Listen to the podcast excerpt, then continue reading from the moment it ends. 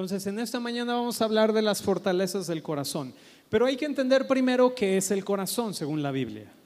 Ahora, Proverbios 24, 23, perdón, ya hemos escuchado este pasaje muchas veces. De hecho, siento que es como a veces un himno. Ay, pensé que alguien se. Dije, Dios mío, alguien está sangrando. No, es agua. Ok. Proverbios 4, 23. Todos se lo saben, ¿verdad? Sobre toda cosa, guarda. ¿Por qué? De él mana la vida. Y este pasaje es como que muy, pues muy interesante, ¿verdad? Y decimos, sobre toda cosa guardada, guarda tu corazón, porque de él mana la vida. ¿No? Y decimos, es que es bien importante cuidar tu corazón, guardar tu corazón. Y claro que lo es, pero la pregunta es, ¿entiendes qué es tu corazón? ¿Entiendes a qué se refiere la Biblia con el corazón? ¿Sí? ¿Cuántos sí saben a lo que se refiere la Biblia con el corazón? Vamos a ver rápidamente algunas cuestiones. Debemos entender lo siguiente. Los escritores, ¿verdad? En el Antiguo Testamento, los escritores, ellos mm, no tenían el conocimiento científico que hay hoy, ¿verdad? No había como los rayos X para saber qué es todo lo que hay dentro del hombre no había todo el conocimiento que hoy tenemos de la anatomía del ser humano.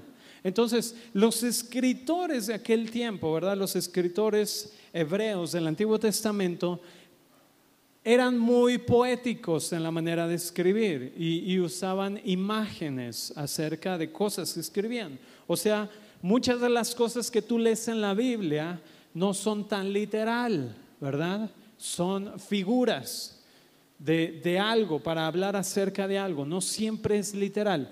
Ahora, para los para la cultura antigua, la cultura hebrea sobre todo, porque si tú ves en la historia, cada cultura tenía su entendimiento de qué era el corazón o qué era lo que tenía el ser humano. Entonces, en hebreo la palabra para corazón es leva, también está la palabra lev en hebreo.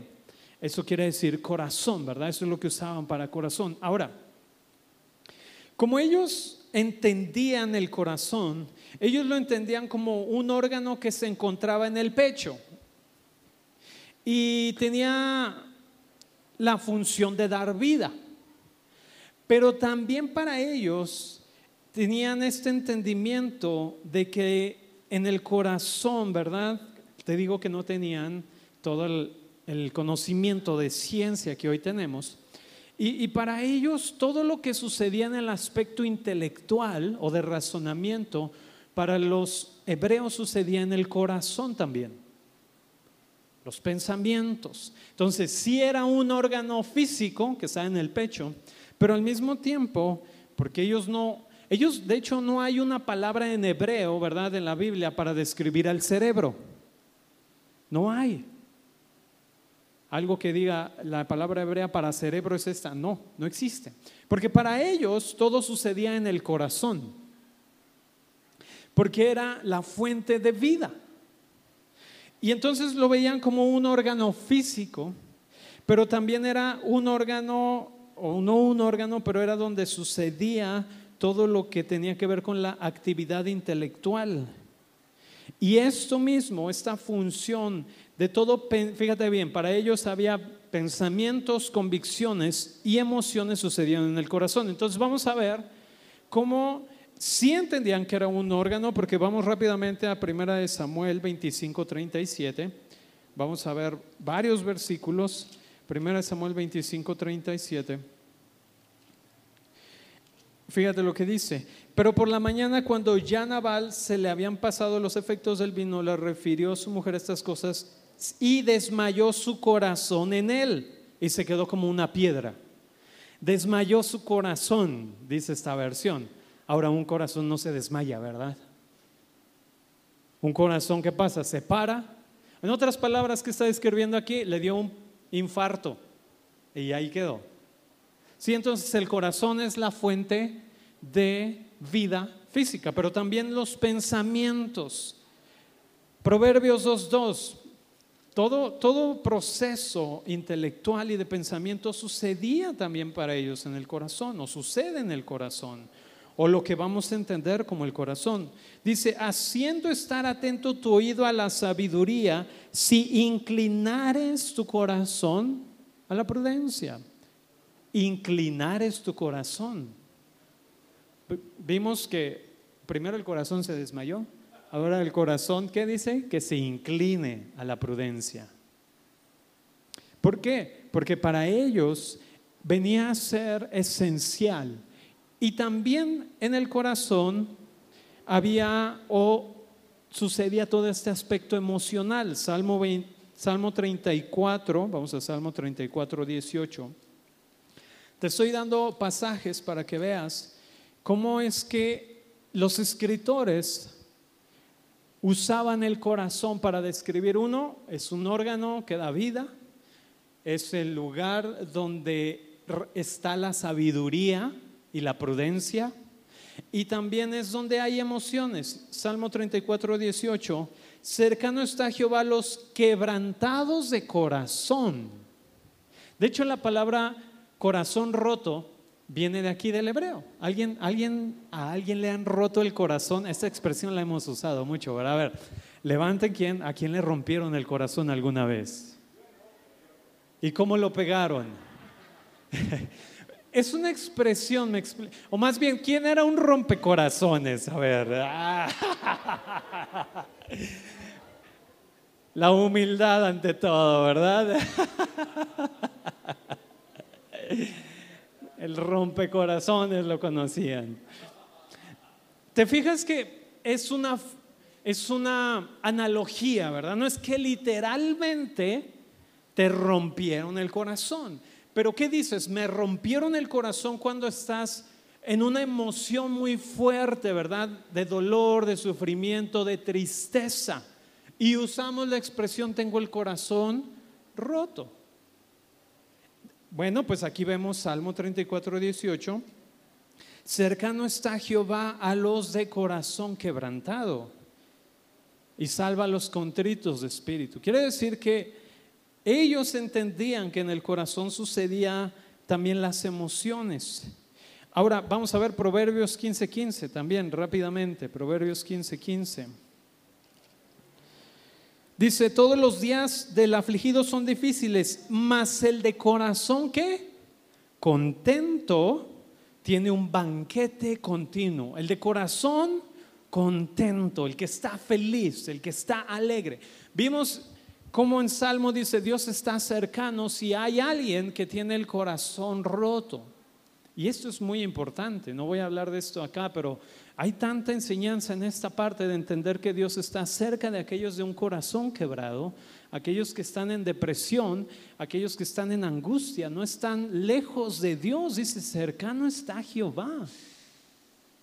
Y luego vemos aquí que aquel dice todos los días del afligido son difíciles, definitivamente. Si has estado afligido, ese día se vuelve el más largo, el más difícil, el más pesado. Dice, pero el corazón contento tiene un banquete. De hecho, también podemos ver ahí mismo Proverbios 14, 30. Dice, el corazón apacible es vida de la carne, mas la envidia es carcoma de los huesos. Vamos a Jeremías 15, 16, rápidamente. Estamos hablando que en el corazón suceden también las emociones. Jeremías 15, 16. Dice, fueron halladas tus palabras y yo las comí y tu palabra me fue por gozo y por alegría de mí. ¿Qué? Corazón. Porque tu nombre se invocó sobre mí, oh Jehová, Dios de los ejércitos. Las palabras, dice, yo las comí y esa palabra, gozo y alegría, ¿en dónde? En mi corazón. O sea, si estaba afligido, tus palabras traen gozo y alegría. Ahora, otra de las cosas que ellos entendían acerca del corazón es donde estaban tus convicciones y donde sucedían las, em, las decisiones o los deseos del corazón. Salmo 37, 4. Vamos a Salmo 37, 4. Dice, deleítate a sí mismo en Jehová y Él te concederá las peticiones de tu corazón, el deseo de tu corazón. Entonces en el corazón también está el lugar donde tomaban decisiones. Fíjate, segunda de Samuel 7:3. Segunda de Samuel 7:3 dice, "Y Natán dijo al rey, anda y haz todo lo que está en tu corazón, porque Jehová está contigo." Otra versión dice, "Según sientes en tu corazón, haz." O Toma la decisión según está en tu corazón. Ahora, hemos escuchado mucho la expresión sigue tu corazón, ¿verdad?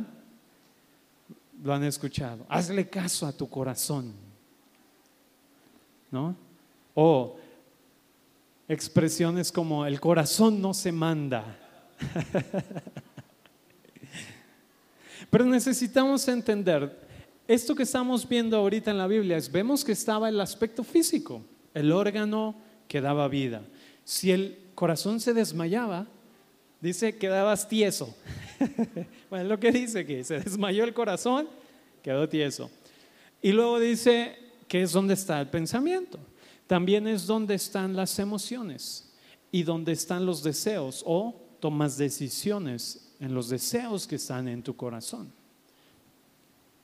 Ahora, no estoy diciendo que todos los deseos, ¿verdad?, del corazón reflejen, ¿verdad?, algo bueno. Puede haber deseos no correctos en tu corazón. Puede haber pensamientos no correctos en tu corazón. Puede haber esta parte de emociones que necesitan ser administradas, ¿verdad? Que suceden en tu corazón. Y esto es algo muy importante que debemos entender. Entonces, hay, algo muy interesante. Tú en el Nuevo Testamento vas a ver, primera de Colosenses, cuando dice, eh, Dios pues te santifique eh, espíritu, alma y cuerpo, ¿verdad? Y entonces de ahí, ah, digamos que hay una enseñanza que la cual yo no ah, comparto mucho. ¿Por qué? Ahorita te voy a decir por qué.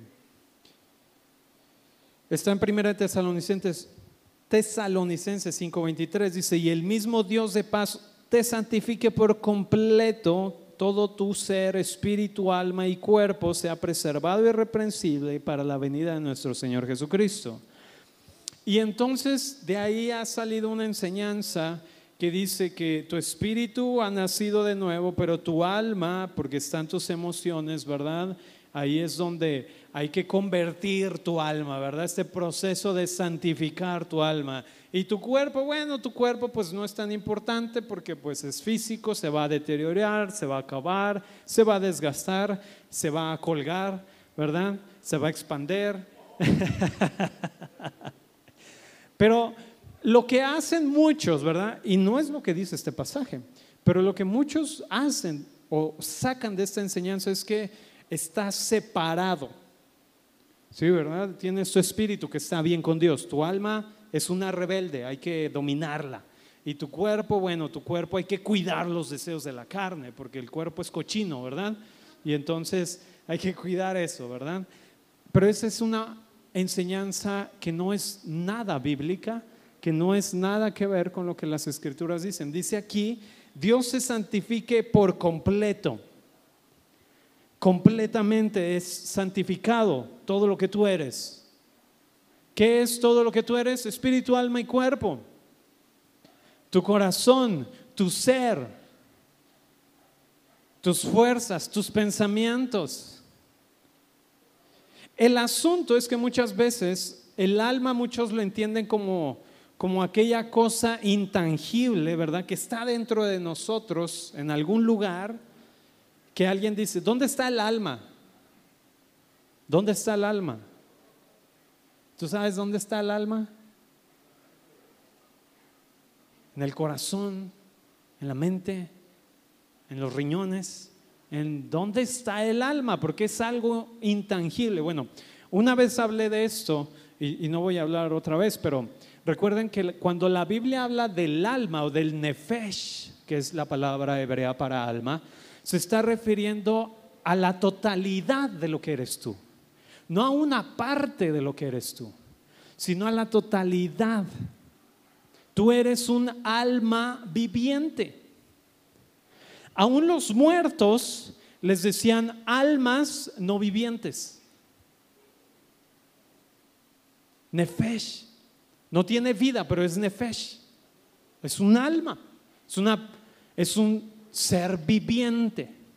Entonces, no está diciendo tesalonicenses que nos esté partiendo en tres. Los hebreos entienden que hay un ser exterior o lo que tú ves y hay un ser interior. Porque muchas veces en la Biblia la palabra corazón y espíritu está intercalada. Alma, espíritu, mente, pensamientos. Me explico, no se trata solamente de algo intangible. Ahora, hoy en día, ¿verdad? Sabemos que ¿dónde sucede todo el proceso intelectual? ¿Dónde sucede? En nuestro cerebrito, ¿verdad? Es una mentira que, que usamos solo el 1% del cerebro, es una mentira. Si usaras el 1%, yo creo que tal vez solo estarías respirando. Porque fuiste diseñado para usar todo. Usas la totalidad, de, algunos parece que no, pero usas la totalidad del cerebro, ¿verdad? O sea, tienes dos hemisferios, el derecho y el izquierdo. ¿Se acuerdan que una vez platicábamos acerca de que el, derecho, ah, si mal no recuerdo, se ocupa de toda la parte artística y el izquierdo de toda la parte de razonamiento? Ahora, ese es un conocimiento que tenemos hoy. Pero cuando nos acercamos a la Biblia y vemos que dice el corazón, ¿verdad? Aquel dice que el corazón alegre es medicina todo el cuerpo. ¿De qué está hablando? Está hablando acerca de las conclusiones que están en ti, de los pensamientos y de las emociones que permites que habiten en tu corazón y qué decisiones tomas. Quiere decir entonces que nuestras conclusiones se vuelven nuestras realidades. Di conmigo, mis conclusiones se vuelven mis realidades. Entonces, el corazón, cuando leemos en la Biblia, cuando habla del corazón se está refiriendo a la vitalidad de tu ser. La vitalidad de tu ser. Si tu corazón se desmaya, estás tieso, ¿verdad? Y si tu corazón está afligido, ¿verdad? Entonces tú la estás pasando mal. Entonces, aquellas conclusiones que tenemos en nuestro corazón se vuelven nuestras realidades. La calidad de tu vida proviene de tu corazón. Proverbios 4:23.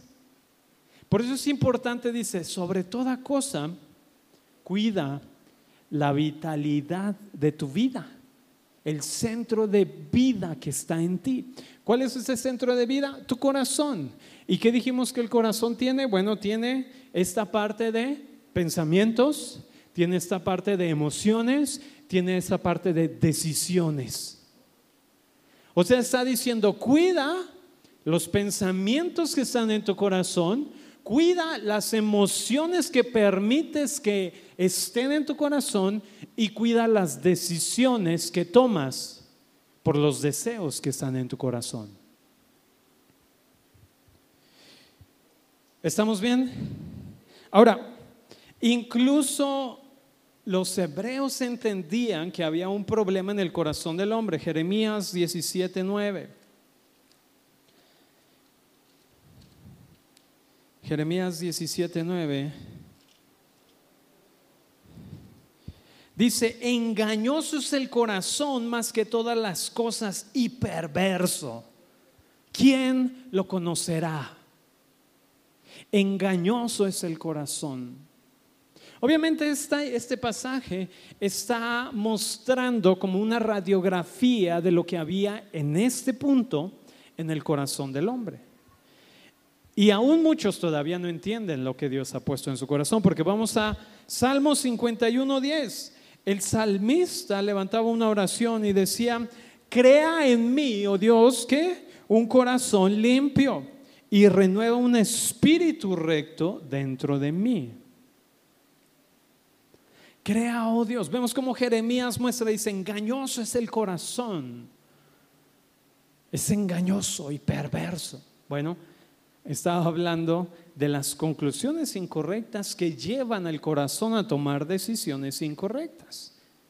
La perversidad del hombre nació del corazón por no verse como Dios lo veía. Jesús dijo, todas las guerras y todos los pleitos, ¿de dónde vienen? Del corazón. Entonces, ¿qué tenía que hacer Dios contigo? Un trasplante de corazón. Ahora, vamos a ver Ezequiel 36, 26. Si el corazón es el centro de vida, o como vemos que los escritores en el Antiguo Testamento muestran la importancia del corazón, quiere decir que entonces sí es importante, ¿verdad? Y si muestra esta importancia, quiere decir que Dios también está interesado en tu corazón. Y quiere decir que si Dios está interesado en tu corazón y necesitaba solucionar el problema en el asunto, en el hombre, ¿cuál era? El corazón del hombre. Jeremías, perdón, Ezequiel 36, 26, dice lo siguiente. Les daré, ¿qué dice? Un corazón nuevo y pondré un espíritu nuevo dentro de ustedes y quitaré, ¿qué dice? De tu carne, perdón, y quitaré de vuestra carne el corazón de piedra y les daré un corazón de carne. ¿Qué está diciendo Dios? Un trasplante, un corazón nuevo. Ahora, dice quitaré el corazón de piedra. No es que literalmente tenías un corazón de piedra. Puedes tener piedras en los riñones, pero eso es otra cosa. No es que literalmente tu corazón era una piedra, pero lo que quiere decir es la dureza del corazón en el hombre, ¿verdad? Como una piedra, no permitía, ¿verdad? Verse como Dios le veía. Y entonces Dios dice, el asunto en el hombre es necesitamos cambiar este corazón por un corazón nuevo, un corazón de carne, dice aquí, un corazón nuevecito tiernito. Quiere decir que Dios no está tratando de cambiar tu corazón, porque Él ya lo hizo. Si ustedes más o menos saben, las operaciones de corazón abierta no duran, bueno, sí duran horas, ¿verdad? Pero no duran meses. ¿O sí? A nadie tienen abierto durante meses o años, ¿verdad que no? es una operación. Pero ¿por qué muchas veces pensamos que Dios nos tiene, verdad, a corazón abierto todavía tratando de cambiar nuestro corazón? Porque dice aquí, les daré un corazón nuevo.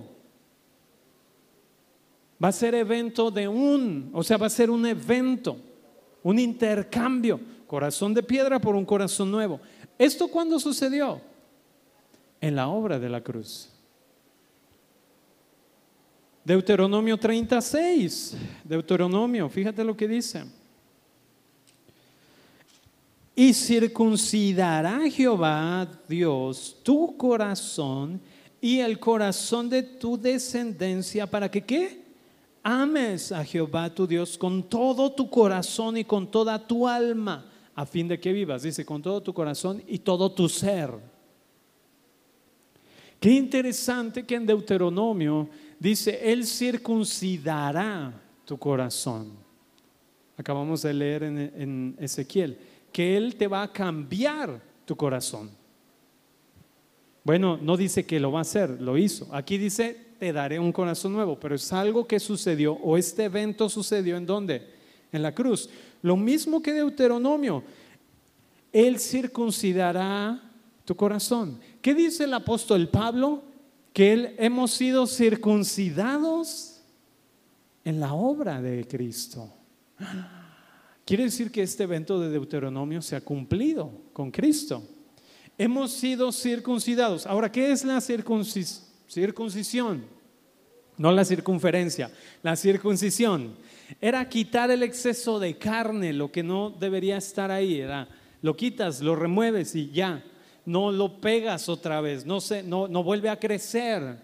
Quiere decir que Dios ha renovado tu corazón, pero tal vez tú no lo entendías o tal vez tú no lo sabías. Por lo tanto, no podías saber o no puedes conocer cuál es la voluntad de Dios para tu vida, cuál es el deseo de Dios. Y permites que emociones y permites que pensamientos y entonces tomas decisiones basado en lo que tú has concluido, porque tus convicciones se vuelven tu realidad. Pero Dios ya ha hecho la operación completa para ti. O sea, Él ha permitido que ahora tú tengas una nueva realidad. No estamos tratando de querer que Dios nos cambie. Dios ya lo hizo. Lo que tú necesitas hacer es entender y despertar a la realidad de lo que Dios ya ha hecho en ti. Ahora, el asunto es cuál es entonces la fuente de tus pensamientos y conclusiones. Vamos a ver 2 Corintios, ahora sí, 2 Corintios 10. Quería que entendiéramos un poquito el corazón desde la perspectiva de lo que vemos en la Biblia, ¿verdad? En las escrituras. El corazón es donde está, ¿qué dijimos? Es, es, un órgano, entendían que era un órgano, pero es donde están, ¿qué? Pensamientos, es donde están ¿eh? emociones y es donde están las decisiones. Ahora, vuelvo a repetir esto. Hoy en día sabemos que hay un proceso, ¿verdad? En tu cerebro es donde sucede todo esto. Pero estamos usando la misma, vamos a decir, la misma imagen o el mismo ah, analogía de la Biblia que dice que el corazón, tú tienes una manera de aprender, te decía. Tú ves algo tu cerebro procesa esa información y busca en su base de datos aquella información que tiene respecto a eso. Y te, da la información de eso. Y te dice, ah, esto es rojo, esto es verde, esto es blanco. Escuchas algo y por lo que escuchas, tu cerebro procesa eso y entonces te da la información y te dice, ah, es una ambulancia, es un perro, córrele. ¿Sí me explico? O sea, tú recibes información y entonces acá se procesa, ¿verdad? Y entonces hay esa conexión entre tus neuronas y todo lo que sucede. Y entonces esta información es muy interesante si tú pudieras ver un poquito de lo que sucede en el cerebro, porque son pulsos electrónicos, electromagnéticos, no electromagnéticos, no, ¿verdad? Son pulsos eléctricos los que suceden en las neuronas y eso es la información. Y entonces tú escuchas algo, tú pruebas algo, ¿verdad? Y, se procesa la información. Ahora, de la misma manera, tú recuerdas algo y te puede traer dolor nuevamente. ¿Por qué? Porque al traer el recuerdo o en memoria algo, el cerebro procesa esa información y sientes dolor. Y a lo mejor te rompieron el corazón hace poco Recuerdas ese momento y parece que lo estás viviendo.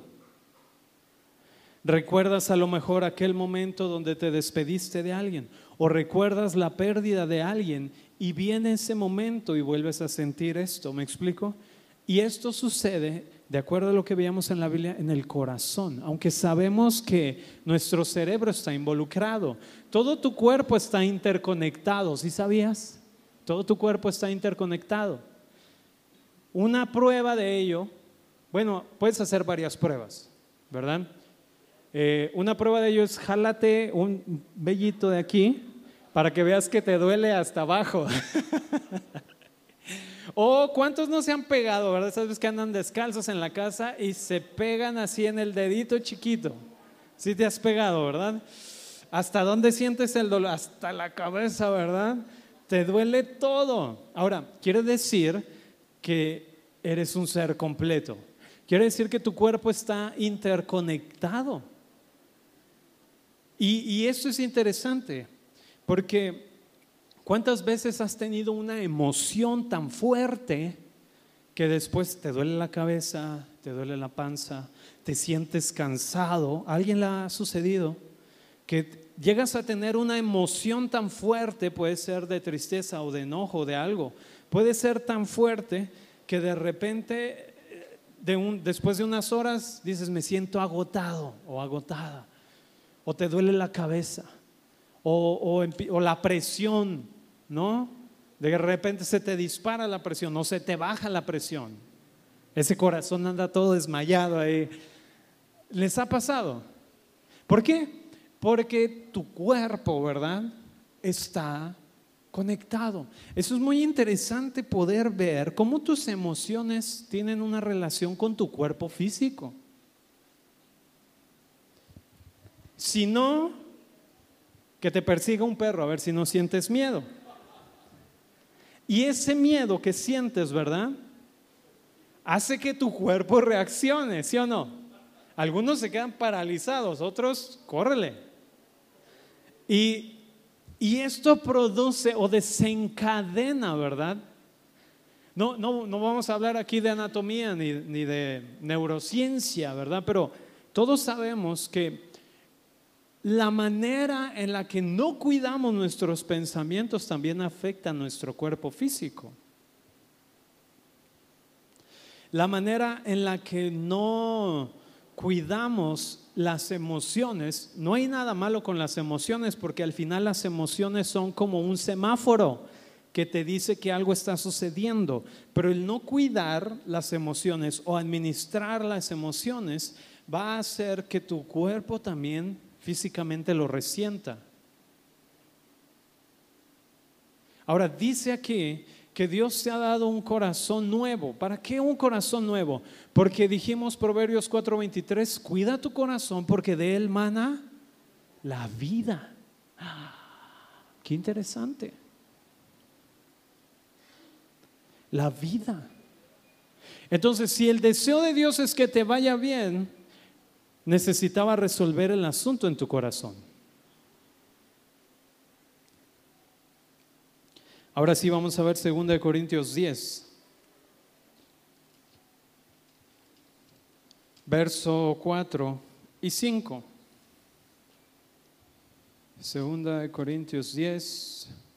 Dice, porque las armas de nuestra milicia no son carnales, sino poderosas en Dios para la destrucción de fortalezas derribando argumento y toda altivez que se levanta contra el conocimiento de Dios y llevando cautivo todo pensamiento a la obediencia a Cristo. Este pasaje ha sido usado como el estandarte para la guerra espiritual. Si has estado caminando en, en, la iglesia por algún tiempo o tal vez en, otras iglesias, Tal vez has escuchado como, vamos a derribar argumentos, ¿verdad? Vamos a destruir fortalezas. Y yo decía, ¿y cómo? ¿Cómo destruyes esas fortalezas? ¿Las pueden ver? ¿Alguien las puede ver? No, ¿verdad? Pero necesitamos prestar atención a lo que el apóstol Pablo está diciendo. Ahora, primer cosa, como este versículo lo usábamos para guerra espiritual, el estandarte de guerra espiritual, vamos a derribar fortalezas.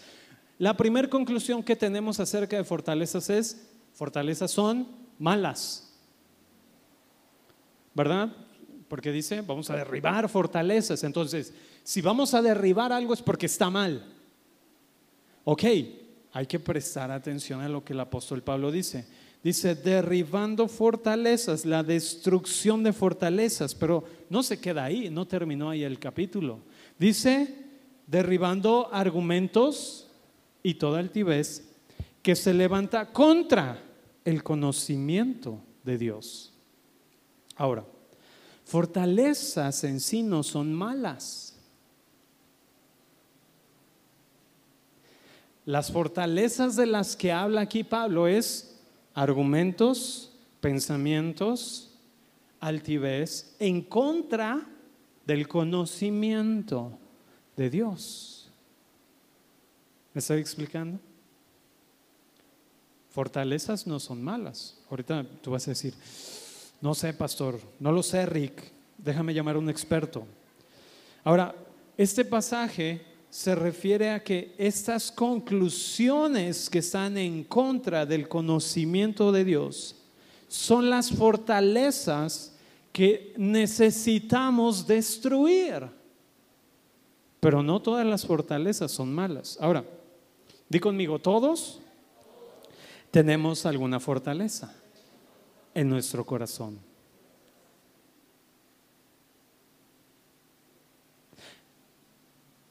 ¿A qué me refiero? Todos tenemos conclusiones, todos tenemos convicciones, todos tomamos decisiones. ¿Verdad que sí? Quiere decir que fortalezas son argumentos, conclusiones y pensamientos que están en nuestro corazón. Y esto establece un estilo de vida para nosotros. Y por esto es importante cuidar qué fortalezas edificamos en nuestro corazón o qué conclusiones tenemos, qué pensamientos permitimos habitar en nosotros, qué deseos están en nuestro corazón, porque esto nos lleva a tomar decisiones. Fortalezas no son malas.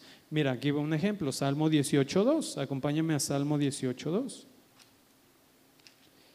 Por si tienes la duda de no, el pastor está enseñando algo que no, no es bíblico. Bueno, vamos a ver qué dice el salmista. Jehová, roca mía y castillo mío, mi libertador, Dios mío, fortaleza mía. Fortaleza mía. Qué interesante. No todas las fortalezas están mal. Porque la fortaleza es el lugar donde tú encuentras un refugio. Es un lugar donde tú te guardas. Es un lugar donde tú te proteges. Ahora tú podrás decir, no, pastor, pues sí, claro que sí, Dios es mi fortaleza. Y entonces en los momentos difíciles, en los momentos complicados, ¿en dónde te resguardas? ¿En lo que Dios dice de ti o en la fortaleza del temor? ¿O en la fortaleza de la ausencia? ¿O en la fortaleza de Dios no está conmigo? ¿O en la fortaleza de todos me odian? O en la fortaleza de religión, o en la fortaleza de esfuerzo, o en la fortaleza de adicción. Cuando hay un momento difícil donde te guardas. Alguien puede decir, no, ¿cómo la tristeza va a ser mi fortaleza? Bueno, muchas veces, como te digo hace un momento, sucede la vida Nadie de nosotros está exento de la vida. Y cuando sucede algo inesperado y pasa algo, ¿hacia dónde corres? ¿En dónde te resguardas? El salmista dice, Jehová es fortaleza mía. De hecho, aquí lo menciona dos veces. Te amo, de hecho, verso 1, te amo, oh Jehová, fortaleza mía. Jehová, roca mía, castillo mío, mi libertador, Dios mío, fortaleza mía. En Él confiaré, mi escudo y la fuerza de mi salvación, mi alto refugio. Muchos de nosotros respondemos a las situaciones que suceden en nuestra vida y no lo sabes, pero respondes de la fortaleza que está en tu corazón. Si la fortaleza que está en tu, corazón son conclusiones incorrectas, tú vas a responder a esas situaciones en tu vida desde esta fortaleza. Alguien puede decir, pastor, no sé por qué hago lo que hago. Como el apóstol Pablo, lo bueno no lo puedo hacer y lo malo, aunque no quiera, lo hago. Bueno, es un pretexto. El asunto es que tú estás respondiendo desde una fortaleza que está en tu corazón o que has permitido que se edifique. Por fortalezas son conclusiones, son argumentos, son pensamientos que permites que se aniden y se fortalecen.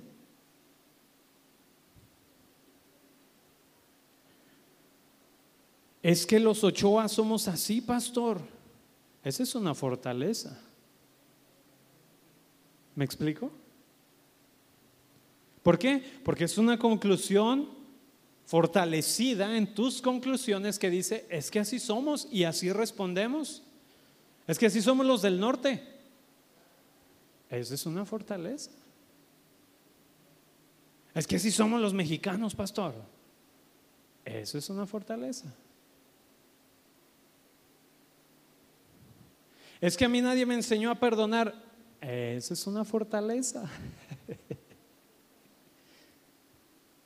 ¿Me explico? Que los perdone Dios, yo no. ¿Qué dice Jeremías y Ezequiel? Que Él te ha dado un corazón nuevo. Dios no está tratando de cambiar tu corazón porque Él ya lo hizo. Dios no está tratando de circuncidar o quitar aquello que no debe estar ahí porque Él ya lo hizo. Pero por no entenderlo, permitimos que fortalezas ven un terreno fértil, ¿verdad? Dicen, ay, mira, este terreno está bueno. O sea, tu corazón. Y dicen, aquí, de aquí somos, y empieza a edificar, porque de repente abrazas por las situaciones que vives, como te digo, de repente sucede algo en tu vida y concluyes, Dios no es bueno. Y entonces ese pequeño pensamiento, ¿verdad? Empieza a caer ahí. Dios no es bueno porque si Él era, fuera bueno, no me hubiera pasado eso. Y empiezas a meditar en esa conclusión. Y entonces, ¿sabes qué estás haciendo? Edificando una fortaleza en tu corazón. Y religión edifica una fortaleza en ti porque te dice, nunca es suficiente. Dios no está conmigo. Jesús no está con nosotros. Eso es una fortaleza. ¿Por qué? Porque cada que suceda algo en la vida, tú te vas a esa fortaleza porque es tu lugar fuerte. Y dices, no, es que esto es lo que es, así es como aquí está, ¿verdad? Así soy y que así me quieran. así he sido siempre, pastor. Y a quien no le guste, ni modo. ¿Qué estás haciendo?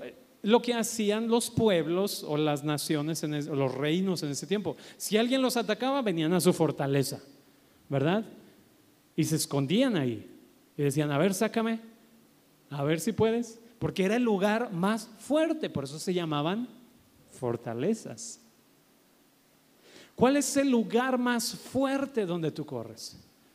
¿Son las conclusiones de Dios en tu vida o son lo que las circunstancias y el vivir te ha hecho creer? Una fortaleza de religión, adoramos muchas veces a Jesús, pero luego concluimos que Él no está aquí, que algún día va a venir. Pero mientras aquí estamos solos. Muchos han concluido, Jesús vino, nos salvó y luego nos dejó un libro, ¿verdad? Ahí eh, interpretenlo muchachos, este, ojalá lo entiendan, ahí se los dejo.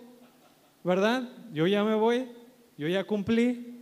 Y entonces es una fortaleza en las conclusiones, ¿me explico?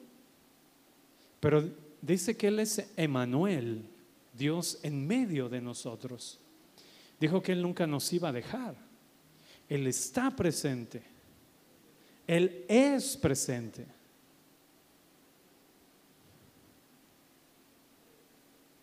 Tal vez no lo ves en un plano en el que tú quisieras verlo, pero Él está presente. Él está aquí. Él está en ti. Él habita en ti, en tu corazón. No se ha ido, no te ha dejado. Por eso dice Salmo, cercano está Jehová a los quebrantados de corazón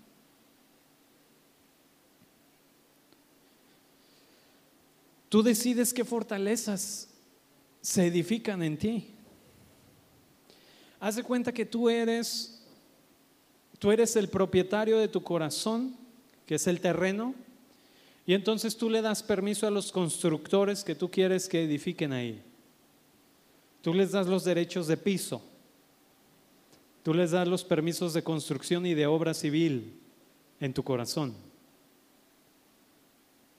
Si es amargura, tú le estás dando ese permiso. Si es rencor, tú le estás dando ese permiso. Dios no quiere cambiar tu corazón porque Él ya lo cambió. Pero lo que quiere es que entiendas qué es lo que está en tu corazón. ¿Qué son las conclusiones que están en mí? Si tú dices, Dios, cambia mi corazón, más bien lo que tú deberías orar es, Dios, revélame el cambio que has hecho en mí. Revélame el cómo me ves tú, porque el cómo tú me ves es mi realidad. No estoy tratando de obtener algo, estoy viviendo desde la realidad. Ahora, Gálatas 4:6.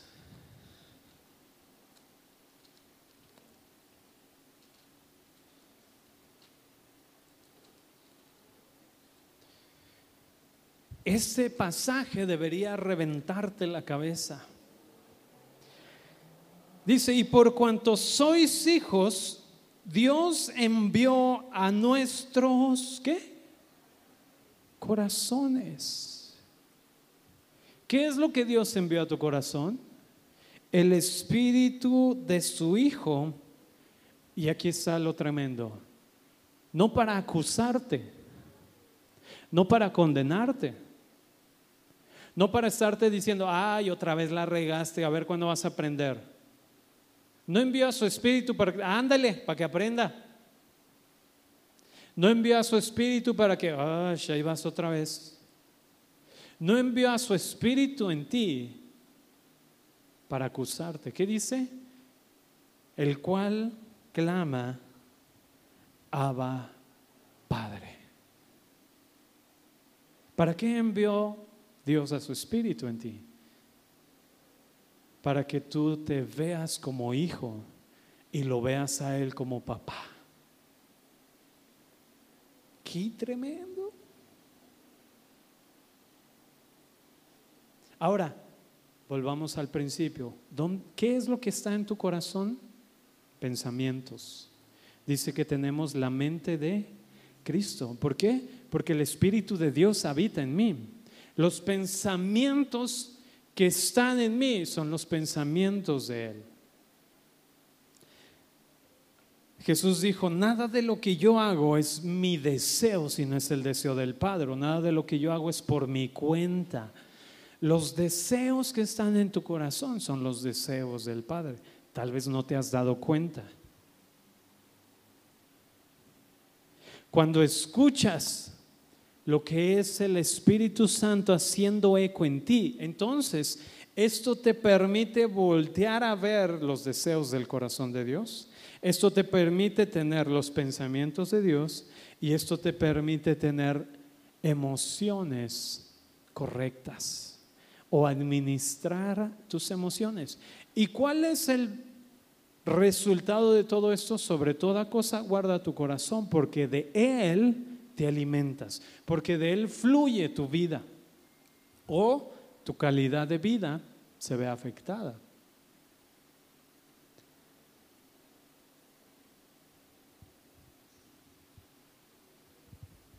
Él ha hecho habitar su espíritu. Fíjate, no solo te dio un corazón nuevo, sino que ha hecho habitar su espíritu en ti para que te lleve a concluir, pensar y desear lo que está en el Padre, de manera que ahora caminas en el entendimiento de esta unión que tienes en Él. Esa es la prioridad del Espíritu, para que encuentres fortaleza en Dios. ¿Me explico? En los momentos difíciles tú vas a estar firme en tu fortaleza que es el Padre, firme en la fortaleza de Abba. Abba, esa es tu fortaleza. No entiendo lo que está pasando, pero Abba está en mí. Abba, la palabra Abba en hebreo quiere decir papi. Abba. Y, esto es más tremendo porque Abba hablaba solo de intimidad. Abba habita en mí. Abba está en mí. Está en ti. Amén. Puedes ponerte de pie.